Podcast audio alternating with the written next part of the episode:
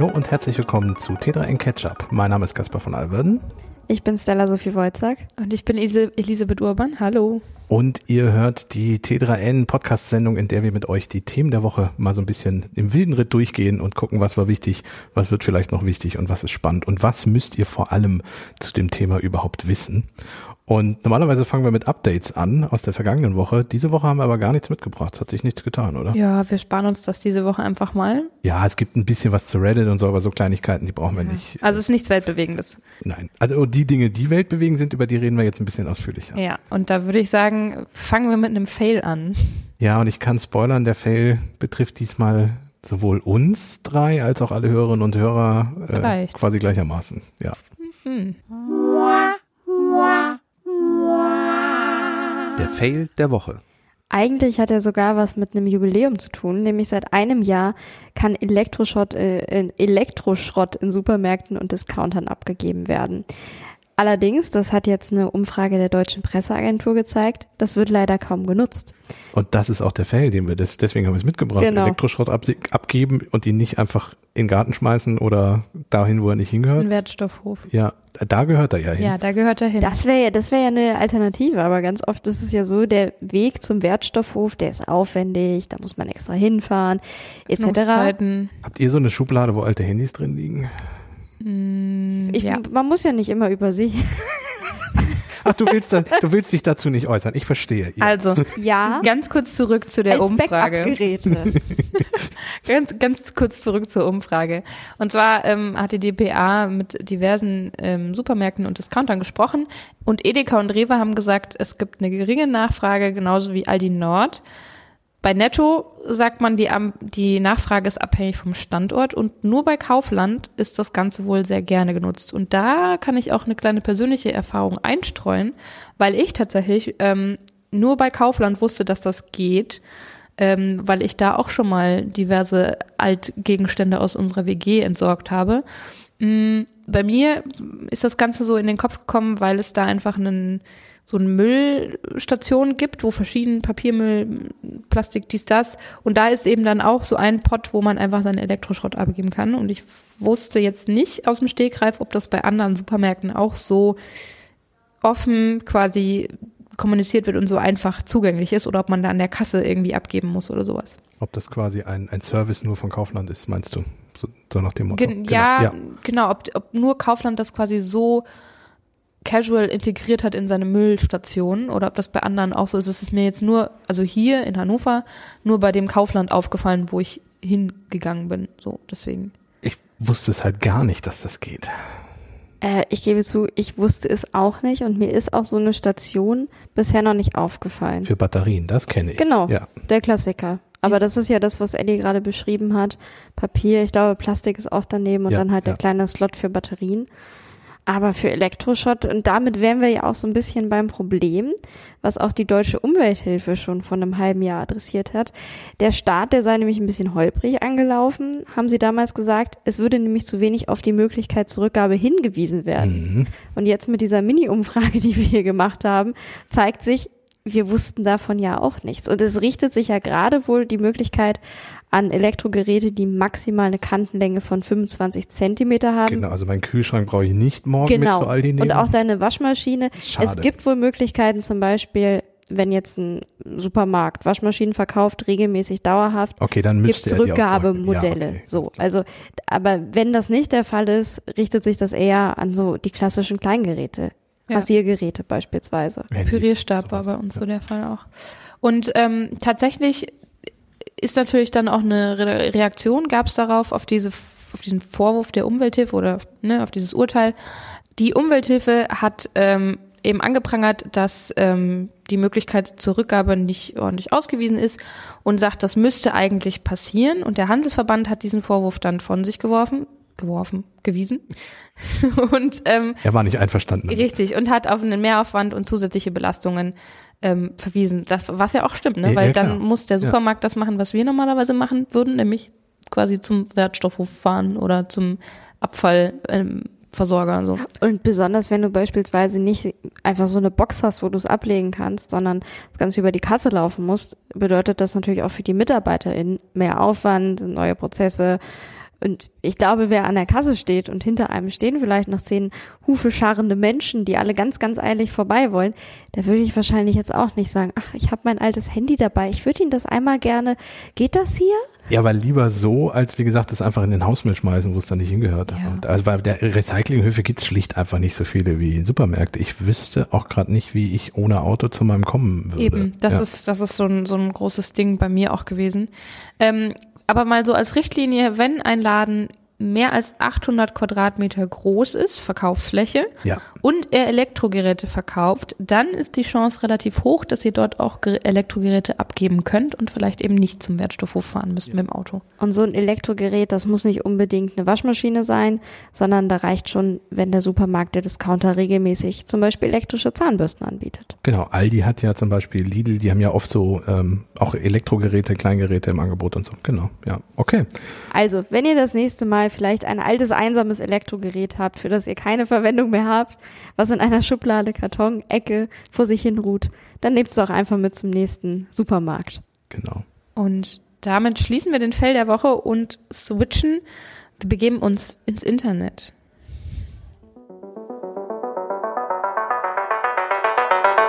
Der Deep Dive. Endlich mal was zum Internet hier. Ah Mensch, und wir haben uns auch schon ganz lange nicht mehr über Twitter unterhalten. Naja. Es also, wird Zeit. Nee, es ist vielleicht das letzte Mal, dass wir über Twitter reden, wenn die so äh, weitermachen. Mal schauen. Also, ich wage das stark zu bezweifeln, Kaspar. wir können auf alle Fälle gespannt auf diese Woche blicken, nämlich im Falle der Twitter-Alternativen tut sich was. Natürlich müssen wir einmal über Twitter an sich reden, aber das ist nur unser Ausgangspunkt. Also keine Sorge, wenn ihr euch für Twitter nicht interessiert. Wir reden über das, was sich da am Horizont auftut, an neuen Apps, die vielleicht sehr, sehr spannend sein könnten und eine ganz besonders. Aber ich glaube, erstmal wollen wir eingangs einen Blick darauf werfen was, werfen, was da jetzt eigentlich bei Twitter los ist. Ja, und wieso ich gesagt habe, vielleicht ist es demnächst dann schon tot. Genau, Twitter führt oder hat am Samstag spontan Beschränkungen eingeführt. Das heißt beispielsweise, dass Accounts limitiert wurden und zwar maximal 6000 po 6000 Posts am Tag zu lesen. Zu lesen, nicht zu schreiben, das ist nochmal ganz wichtig, genau. Und was ich auch spannend äh, fand, Verified Accounts, also verifizierte Accounts. Ja, also Twitter Blue Accounts. Das wollte Elon Musk, glaube ich, in dem Fall nicht schreiben, weil von ihm stammt dieser Tweet, den wir hier gerade zitiert haben. Ähm, unverifizierte Accounts, also Leute, die kein Twitter Blue kaufen, ähm, 600 Posts per Day und New Unverified Accounts, also Leute, die nicht bezahlen und einen neuen Account gemacht haben, 300 per Day. Inzwischen wurde das sogar zweimal schon angehoben, weil man wohl gemerkt hat, oh, die Grenzen sind so ein bisschen niedrig. Weil man muss nämlich sagen, es geht hier wirklich um die Tweets, die angezeigt werden. Und das heißt, man öffnet seine Timeline, scrollt einmal ein paar Minuten runter und schwupps sind 300 Tweets, die man angezeigt ja. bekommen hat, vorbei. Also so. ähm, genau, wer sich mal auf Twitter schon ab und an rumgetrieben hat, weiß, dass das super schnell geht. Ja. Ähm, ich zum Beispiel habe, wir haben regelmäßig über eine Fernsehsendung berichtet und ich habe dazu das User-Feedback quasi aufgenommen, das während der Sendung reinkam. Und ähm, da ist man wahnsinnig schnell bei 300 Tweets auf alle Fälle, 600 vielleicht auch und ich habe halt keinen verifizierten Twitter-Account. Ähm, dementsprechend würde ich da wahrscheinlich irgendwann an meine Grenzen kommen. Jetzt ist natürlich die Frage, warum eigentlich das Ganze? Ja, das, äh, das ist die Gretchenfrage, wie man so schön sagt. Ähm, Elon Musk selber hat getwittert, dass es darum ginge, dass ähm, Twitter einen enormen Ansturm an Traffic hätte, also einfach Dinge, die auf der Website passieren. Und er schreibt, dass das wohl äh, KIs seien, die mit den Daten von Twitter äh, trainiert werden. Das ist ja länger schon ein Vorwurf, den er gegenüber ChatGPT und Co. irgendwie hat, weil das sind ja Large Language Modelle, die Modelle, die mit irgendwas trainiert werden müssen. Und er hat ja schon immer gesagt, das ist unter anderem Twitter und das ist kacke, dass die unsere Inhalte dafür nehmen. Er vergisst so ein bisschen, dass das die Inhalte der Leute sind, die die schreiben und nicht seine, aber gut. Ähm, und jetzt hat er das wieder als Ausrede gesagt, wir müssen das einschränken, weil da passiert gerade so viel, die saugen uns irgendwie alles ab und so. Also nur, um einmal die Logik zusammenzufassen, er geht davon aus, dass da eben Accounts unterwegs sind, das ist die quasi für ChatGPT etc. Bots zum Beispiel, genau. Ja. Diese, diese Tweets sammeln und damit eben lernen würden. Ja, relativ schnell hat sich aber eine Gruppe von Entwicklerinnen und äh, Expertinnen aus dem Netz gemeldet, die äh, in den Twitter-Code mal reingeguckt haben, weil sie festgestellt haben, irgendwas kann da nicht so richtig stimmen. Twitter scheint auch wirklich kaputt zu sein für viele Menschen. Also am Wochenende war der Dienst teilweise wirklich für Stunden nicht erreichbar. Es konnten keine Tweets mehr abgesetzt werden und alles stellt sich heraus. Es hat vermutlich mit einem Bug zu tun, der damit zusammenhängt, dass Twitter keine Rechnung mehr bezahlt. Und damit unter anderem auch keine Server teilweise mehr hat, beziehungsweise nur noch eigene Serverinfrastruktur und die Software hat nun versucht, mit fremden Servern zu kommunizieren, die Twitter vorher noch hatte, nachdem sie jetzt aber abgeschaltet wurden, nicht mehr erreichbar waren. Und weil die nicht erreichbar waren, hat die Software immer wieder versucht, diese Server zu erreichen, was in einer Endlosschleife endete, die für enormen Traffic bei Twitter sorgte. Also vermutlich, also ich kann es nicht nachprüfen, weil ich nun kein Entwickler bin, aber sehr vermutlich ist es so, dass niemand externes für diesen Ausfall verantwortlich war und diesen Traffic, sondern Twitter schlicht einfach selbst. Allerdings ist es ja auch für das Geschäftsmodell von Twitter sehr fragwürdig. Es ist fatal sogar. So. Weil sie brauchen Werbung. Richtig. Und sie sind werbefinanziert. Und wenn ich weniger Tweets angezeigt bekomme, bedeutet das auch, dass ich weniger Werbung zu sehen bekomme. Richtig. Und das bedeutet wiederum, dass das Ganze für Werbekunden, die ja sowieso schon teilweise damit hadern, noch unattraktiver wird. Und das ist der Grund, warum ich irgendwie sagte, Twitter schafft sich so langsam selber ab. Also ähm, die Fehler werden immer mehr. Ich meine, Twitter hat 95 Prozent seiner Angestellten irgendwie entlassen, da arbeiten kaum noch Entwicklerinnen und Entwickler. Und dann jetzt noch so Dinge wie, man setzt sich selber außer Kraft und schränkt damit das Wichtigste ein, was man hat, nämlich die Reichweite. Twitter ist auch jetzt seit ein paar Tagen zum Beispiel nicht mehr ohne Login verfügbar. Also da kriegt man nur noch so eine Fehlermeldung, nicht mal eine richtige Anzeige, dass man sich anmelden soll. Das ist alles nicht gut, wenn du mehr befinanziert bist und möglichst viele Reichweite haben willst. Und deswegen ist da gerade wirklich die Hölle los, um es einfach mal abschließend zu sagen. Wobei einen Punkt hätte ich noch, das war nämlich heute, also wir nehmen am Dienstag auch auf, ein kleiner Aufreger. Es geht nämlich um TweetDeck. Stimmt, ja. Das war ja ein Angebot von Twitter, was bisher kostenlos verfügbar gewesen ist, was auch teilweise eben gern genutzt wurde, ist jetzt aber auch hinter einer Bezahlschranke gelandet. Das heißt, geht nur noch mit Twitter Blue, sprich, wenn der Account mit einem Abo verknüpft ist und dafür gezahlt wird. Ja, das hat man auch so ein bisschen mit dem Traffic und so begründet und altes TweetDeck und neues TweetDeck und so. Aber ist auch egal. Leute fühlen sich da, dass ihnen was weggenommen wurde. Ja, also ganz kurz äh, Input, wer nicht weiß, was TweetDeck ist, ich wusste es äh, lange auch nicht. Ähm, das ist einfach ein, eine Dashboard-Anwendung, wo du quasi deine Twitter-Konten verwalten kannst. So. Ja. Also, Twitter geht den Bach runter, ähm, schafft sich langsam selber so nach dem Motto ab. Nun ist es aber so, dass sich ja am Horizont einige andere quasi bereit machen, ja, ich würde sagen, einer der größten und hoffnungsvollsten. Und jetzt müssen wir transparent werden als Podcast. Wir nehmen hier am Dienstagnachmittag auf. Ähm, wir wissen schon, dass es passieren wird, weil es in den App Stores schon aufgetaucht ist. Aber wenn ihr das hört, ist die App vielleicht auch schon draußen, aber wir können darüber natürlich jetzt noch nicht sagen, weil es Dienstag ist. Die Rede das ist von Thread. Es war ein langer Weg bis ja, dahin. Genau. Die lange Ankündigung, was Meta eigentlich macht. Also Facebook, aka Mark Zuckerberg. Sie haben quasi ein, eine Art Twitter angekündigt, was wohl zumindest wenn man jetzt The Word vertraut, die haben Screenshots eines Projekts 92 hochgeladen. Und da geht es eben um Threads, also diese Twitter-Alternative von Meta. Und da ist zu sehen, dass das Ganze ein bisschen aussieht wie Instagram, aber ohne Bilder. Sprich, kurze Texte und darunter ist ein Herzchen zu sehen, also es kann geliked werden. Und das Ganze, das wurde bereits Anfang Juni 2023 MitarbeiterInnen von Meta eben gezeigt. Das heißt, es ist jetzt auch nicht super überraschend, dass das gekommen ist. Aber jetzt wird es eben konkreter, weil am Montag sowohl im App Store als auch im Google Play Store eine Ankündigung für diese App erschienen ist. Mhm. Offiziell Stand jetzt soll sie Donnerstag runterladbar sein. Genau, bei Apple kann man sie bereits vor, also äh, vorbestellen heißt das dann offiziell. Allerdings, und das ist ein entscheidender Punkt, bisher nur im US App Store. Also es ist nicht so, also wenn ich da jetzt diesen Link öffne, kommt eine Fehlermeldung. Ähm, und vermutlich heißt das auch, dass Red erstmal nur im amerikanischen Markt verfügbar sein wird. Dazu wissen wir auch noch nichts genau. Meta hat sich dazu noch nicht geäußert. Aber diese Screenshots, die du eben angesprochen hast, die The Bird schon, äh, ich glaube Anfang Juni irgendwie hatte, die sind dort auch bestätigt. Es sieht wirklich aus wie eine Mischung aus Instagram und Twitter in etwas hübscher. Und der Angriff auf Twitter, der ist auch sehr deutlich. Ich habe nämlich mal in der Beschreibung beim Google Play Store geschaut und da steht unter anderem, Threads ist eine Lesung, gut, ich lese das jetzt einfach so vor, wie es da steht, um das Beste von Twitter ohne den Lärm von Twitter dazwischen zu lesen. Also ganz, ganz klarer Seitenhieb gegen Twitter.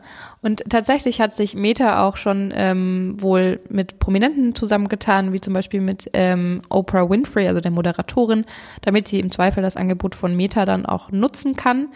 Ähm, und wie The Verge auch geschrieben hat, ähm, Anfang Juni bereits, soll das Coding für das ganze Projekt schon im Januar dieses Jahres begonnen haben. Also bei Meta hat man sich relativ schnell dann umgeschaut und gesagt, okay, wir machen eine Alternative zu, Met äh, zu Twitter ähm, und die kommt jetzt eben an den Start, so der Plan. Was äh, spannend ist, dass Twitter wirklich erwähnt wird, also es wirklich bewusst als Konkurrenz gesetzt wird, ist, kenne ich im Marketing kaum, dass man Konkurrenten so nennt. Ich kenne es eigentlich nur für McDonald's und Burger King. Äh, dieser berühmte McDonald, nee, der berühmte Burger King Werbespot, wo Ronald McDonald äh, inkognito verkleidet bei Burger King essen geht. Ähm, so ein bisschen macht das so den Eindruck. Äh, ja. Vielleicht ist es aber auch jetzt aktuell ein neuer Trend. Wir hatten vergangene Woche zum Beispiel bei T3ND darüber berichtet, dass Google ja auch einen kleinen Angriff auf Apple gestartet hat und da das iPhone quasi so ein bisschen als die Legende, die aber nicht mehr so nach vorne kommt, darstellt und dafür seine Pixel-Geräte jetzt als die neuen aufstrebenden Stars. Also vielleicht ist das im Marketing jetzt auch etwas, was einfach vermehrt auftritt. Aber es stimmt, es ist eine sehr direkte Adressierung von Meta an Twitter. Ich meine, in einer Welt, in der sich Tech-Chefs gegenseitig zum Faustkampf herausfordern, ja, kann man vielleicht im Marketing auch ein bisschen direkter werden. Den, den Cage-Fight haben wir hier bisher immer bei Ketchup ausgeklammert, aber ähm, an ja. der Stelle ist es aber schon passend, weil ich meine, Zuckerberg und natürlich auch Elon Musk, das ist jetzt äh, ist schon schon direkt. Was ich ganz spannend finde, ist, dass Meta ähm, so ein bisschen auch auf seine bestehenden Angebote setzt, um Thread zu promoten an sich. Ich glaube, das ist auch der Punkt, warum Threads ähm, also es gibt ja schon Mastodon als etwas mhm. alternative Variante zu Twitter. Es ist nicht genau Twitter, aber es ist, geht in die Richtung. Ähm, wir haben ja schon Blue Sky, was allerdings im Moment sehr damit kämpft, dass sie kaum Leute reinlassen, weil es noch überfordert ist sonst. Also ich bestehe seit quasi gefühlt einem halben Jahr auf der Warteliste, kriege keinen Account bei Blue Sky. Es ist nicht gut für ein soziales Netzwerk. Und dann gibt's noch viele kleinere Netzwerke. Die alle haben aber das große Problem, dass ich mich dann neu anmelden muss, einen neuen Account anlegen muss und dann erstmal eine leere Timeline habe oder eine, wo irgendwas reingespielt wird, weil mir noch niemand folgt und weil ich noch niemandem folge.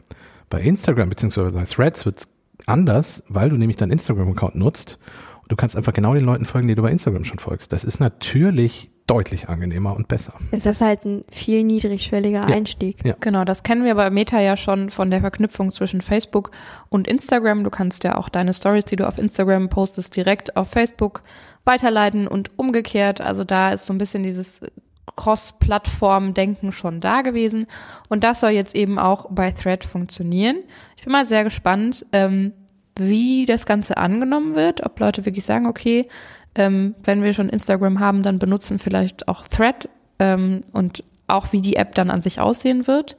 Genau, ähm, was sie dann wirklich genau kann und so ein Punkt für mich als Tech-Nerd, der auch noch unglaublich spannend wird, ist, weil ich ja Mastodon auch schon erwähnt habe, Threads soll sehr auf dem Activity-Pub-Protokoll beruhen und ohne jetzt alle Leute zum Einschlafen zu bringen. Das ist die Grundlage, auf der das Fediverse-Mastodon auch läuft und es könnte durchaus sein, dass Threads kompatibel sein wird mit dem Fediverse, also mit Mastodon-Instanzen zum Beispiel und ich mit meinem Mastodon-Account mit Threads-Nutzerinnen kommunizieren kann und andersrum. Ob das wirklich so kommt, ob das so ist, das werden wir wahrscheinlich ab Donnerstag dann erfahren, wenn die App dann wirklich draußen ist. Das wäre aber natürlich schon durchaus spannend, wenn das passiert. Definitiv. Und es ist ja auch so, dass Meta damit mal wieder bei der Kon Konkurrenz abgekupfert hat. Komplett. Also Stories von Snapchat. Dann Videoscrolling von TikTok mit den Reels, die blauen Haken, kostenpflichtig. Bei Instagram sind sie, soweit ich weiß, nicht kostenpflichtig. Wird aber demnächst eingeführt, Kanada und USA, da ist es schon so. Genau. Ich glaube in Neuseeland auch. Oder Neuseeland, genau, ja. Also dementsprechend hat Meta damit jetzt auch nicht das Rad neu erfunden. Ich könnte mir aber auch vorstellen, dass die sehr auf den Creator-Ansatz gehen, weil in einem Screenshot war auch zu sehen, dass du unterscheiden kannst zwischen Autor und mhm. Kategorien. Das ist ja bei Twitter jetzt eher nicht der Fall. Und dementsprechend ist es vielleicht auch für Creator einfach spannend, nochmal da gelistet zu werden, etc. Das, also, dass da einfach mehr die Aufteilung ist zwischen der eine konsumiert und der andere teilt darüber. Ja, und das um es nochmal so ein bisschen den Vergleich zu Twitter zu ziehen, Twitter macht im Moment einen komplett kopflosen, äh, völlig führungslosen Eindruck und bei Thread scheint jemand sich hingesetzt zu haben und überlegt zu haben, was können wir denn aus dieser Twitter-Idee machen und das mit Instagram verheiraten. Äh, zumindest das, was wir bisher gesehen haben. Wie gesagt, nächste Woche im Update werden wir sicherlich nochmal kurz drüber sprechen, weil wir dann die App auch mal testen konnten. Ähm, ja, aber ich glaube, das wird äh, ganz interessant, was da am Donnerstag auf uns zukommt. Ja, worauf ich noch sehr gespannt ist, ist, ob die Community jetzt, die noch auf Twitter ist, ja. auf Thread teilweise umziehen wird. Das kann man wahrscheinlich nicht so ganz genau verfolgen. Aber ähm, bei die Twitter hat sich ist ja bisher von nichts stören lassen. Ja, ja, bei Twitter ist einfach nochmal eine ganz andere Community als zum Beispiel auf Instagram. Ja. Ähm, da, da ist, sind die Themen anders, ähm, auch die Selbstmitteilung funktioniert einfach anders. Und da bin ich mal gespannt, ob wirklich Menschen, die jetzt Twitter nutzen, überzeugterweise, ob die sich von Thread begeistern lassen oder ob die sagen, nein, wir bleiben bis zum Ende bei Twitter oder ob sie lieber zu Mastodon umziehen, wie es viele auch schon mal gemacht haben. Ähm, genau, also mich interessiert vor allem, was wird aus dem Rest der Twitter-Community? Die kleine Enklave. Ja, okay. Ich da können sagen, wir nächste Woche ja nochmal drüber gesagt, sprechen. Ich denke, wir Bestimmt werden ein Update drüber sprechen. Gibt es da ein Update, aber jetzt widmen wir uns erstmal dem Netzfundstück. Richtig.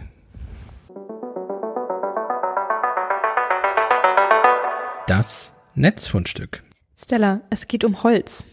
Ich hatte da direkt gerade, kennt ihr noch diesen alten Song? Ich und mein Holz? Ja.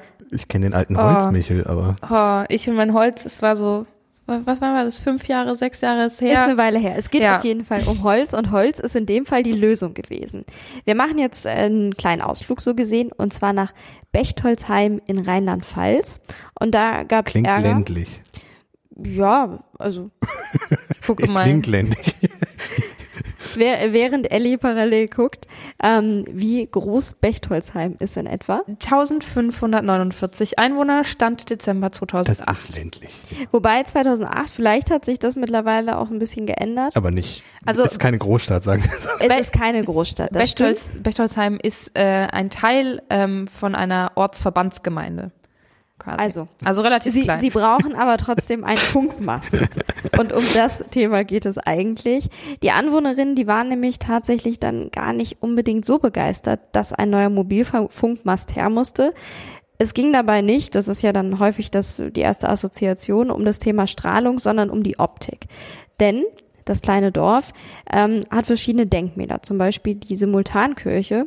Und die Sorge war eben, dass die Wirkung, die optische Wirkung der Denkmäler verloren geht, wenn da so ein moderner Stahlmast plötzlich in der Gegend steht. Mit diesen Antennen da oben drauf, die sind ja auch wirklich hässlich, das muss man ja mal sagen. Ja, also dass das natürlich jetzt nichts irgendwie mit Kultur zu tun hat, das ist schon klar. Kurzer Einwurf an der Stelle, äh, weil ich nicht wusste, was eine Simultankirche ist. Es ist einfach eine Kirche, die von mehreren Konfessionen gemeinsam genutzt wird. Ach, das gibt's. Cool, ja. schon wieder was gelernt. Die Simultankirche. Der, der Podcast zum Tetra Lernen. Ketchup, man lernt nicht nie aus. So, so jetzt was aber das die Lösung. Netzfundstück alles mitbringt. Wie kommt also, denn jetzt Holz ins Spiel? Also Holz kommt ins Spiel, weil es die Baugenehmigung, das Ganze nahm 2021 seinen Anfang, 2022 gab es dann die Baugenehmigung vom zuständigen Bauamt.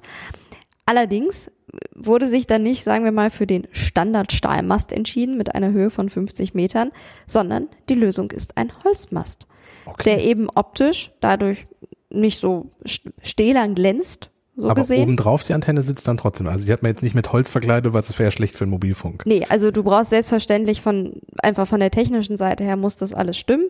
Allerdings hast du eben dann dadurch den Großteil an Holz, was das Ganze wohl ins Landschaftsbild etwas, sagen wir mal, sanfter einfügen soll. Okay. Also quasi Maibaumaufstellung mit in Zukunft Handymasten auf Maibäumen. Ähm, ja. Vielleicht ist das. Ich, ich muss gestehen, wie, wie hoch ist denn ein Maibaum? Oh, ich bin ganz schlecht im Schätzen. Aber oh, das, nicht 50 ähm, Meter hoch, glaube ich, das, das riecht nach etwas, was Ellie parallel nee, Das Problem ist ja, dass die Dörfer sich durch das Wettstreit liefer, Streite liefern, wer den höheren Maibaum irgendwie hat. Mhm. Also insofern, ich glaube, die sind schon relativ hoch. Also ich weiß, dass eine Gemeinde bei mir in der Heimat in der Nähe lange Jahre ganz stolz drauf war, dass man den höchsten und längsten Maibaum hat.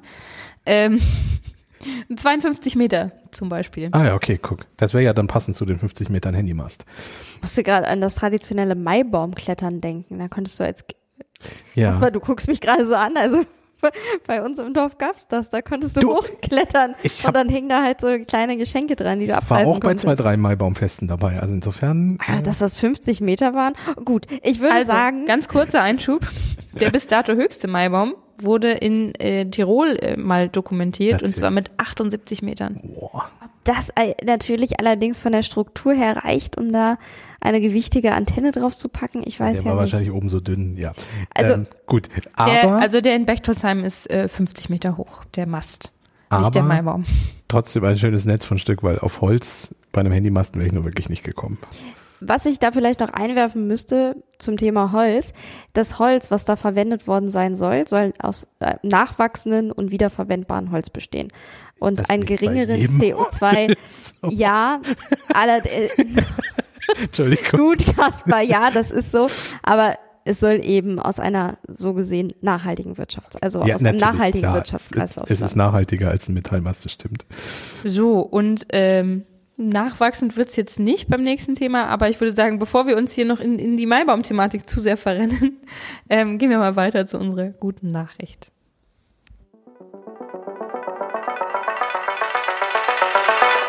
Die gute Nachricht. So, und ich würde sagen, wir fangen mit einer kleinen persönlichen Abfrage ab an. Wer von euch war in letzter Zeit oder im letzten Jahr mal krank und hat sich dann so vollkommen fertig, desolat zum Arzt geschleppt, zur Ärztin geschleppt, um sich ein Rezept bzw. eine Krankschreibung abzuholen?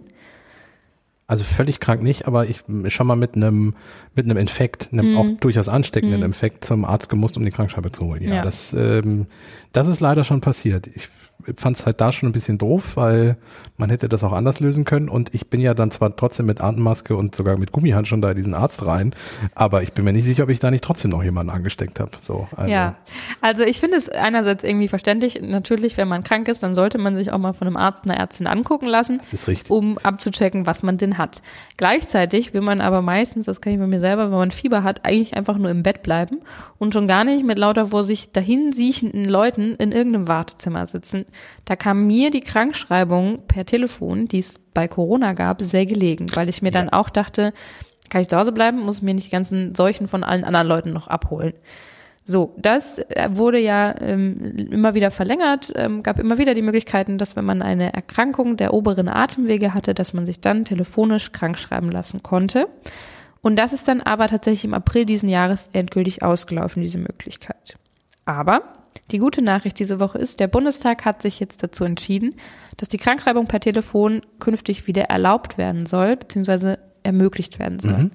Und das heißt künftig, in welchem Zeitraum ist das angedacht? Also losgehen soll es ab dem Herbst diesen Jahres, also wenn die Erkältungswelle wieder kickt, dann äh, soll das schon möglich sein, hoffentlich. Bis dahin muss der zuständige Bundesausschuss aber noch die letzten Details ausarbeiten.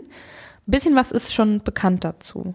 Mm, werde ich denn dann auch, also kann ich dann auch die Verlängerung irgendwie telefonisch dann klären? Aber das wäre ja auch sehr praktisch, wenn ich nicht dann zwar die erste Krankschreibung habe, aber dann nochmal extra hin muss, wenn ich dann. Jetzt hast du aber einen Schritt vor, vor dem ersten quasi gemacht, weil du brauchst ja, du brauchst ja erstmal die erste Krankschreibung. Immer so, ich bin immer zwei Schritte voraus. bevor du sie verlängern Wisst kannst. Ihr doch. Also, Kaspar, du brauchst, ähm, um die erste Krankschreibung zu bekommen, darfst du A, nur leichte Symptome haben Ist und ja klar, B, ja. musst du in der Praxis bekannt sein. Das heißt, also du musst. Also bei meinem Hausarzt du solltest, schon bin. Genau, du solltest einen Hausarzt haben, eine Hausärztin und ähm, wenn du das hast, dann kannst du da anrufen, sagen, mir geht's nicht so gut. Können Wir Sie mich jetzt alle, wenn, wenn du mal irgendwo so anrufst, hm, ob das stimmt. Naja. Also mit einer ähm, offenen Platzwunde gehe ich trotzdem noch zum Arzt, wollte das, mir quasi Das wäre wär gut, ja. Dafür würdest du ja auch laut dem Verständnis keine Krankschreibung bekommen bekommen, weil eine offene Platzwunde ja, ist keine Erkrankung recht. der oberen Atemwege. Ja, das stimmt. Ja, und es ist auch insgesamt keine leichte Erkrankung, sondern es ist eine Verletzung. Stimmt, das, die ja, ich nehme alles zurück. Kleben ich nehme einfach alles zurück.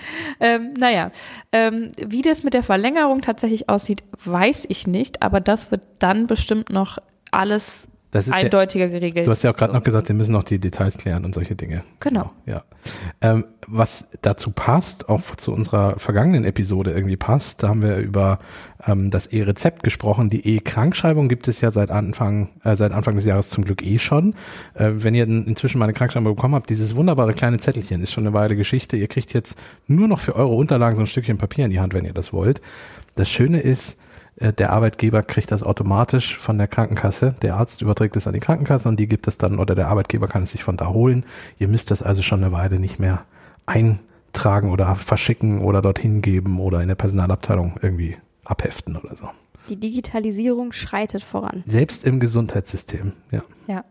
Wir hoffen allerdings jetzt erstmal, dass alle da draußen, die uns hören, gesund bleiben Und von uns war es das für diese Woche schon. Aber eine kleine Ankündigung haben wir noch, weil es gibt ja bei T3N noch ein anderes Podcast-Format und das kommt am Freitag.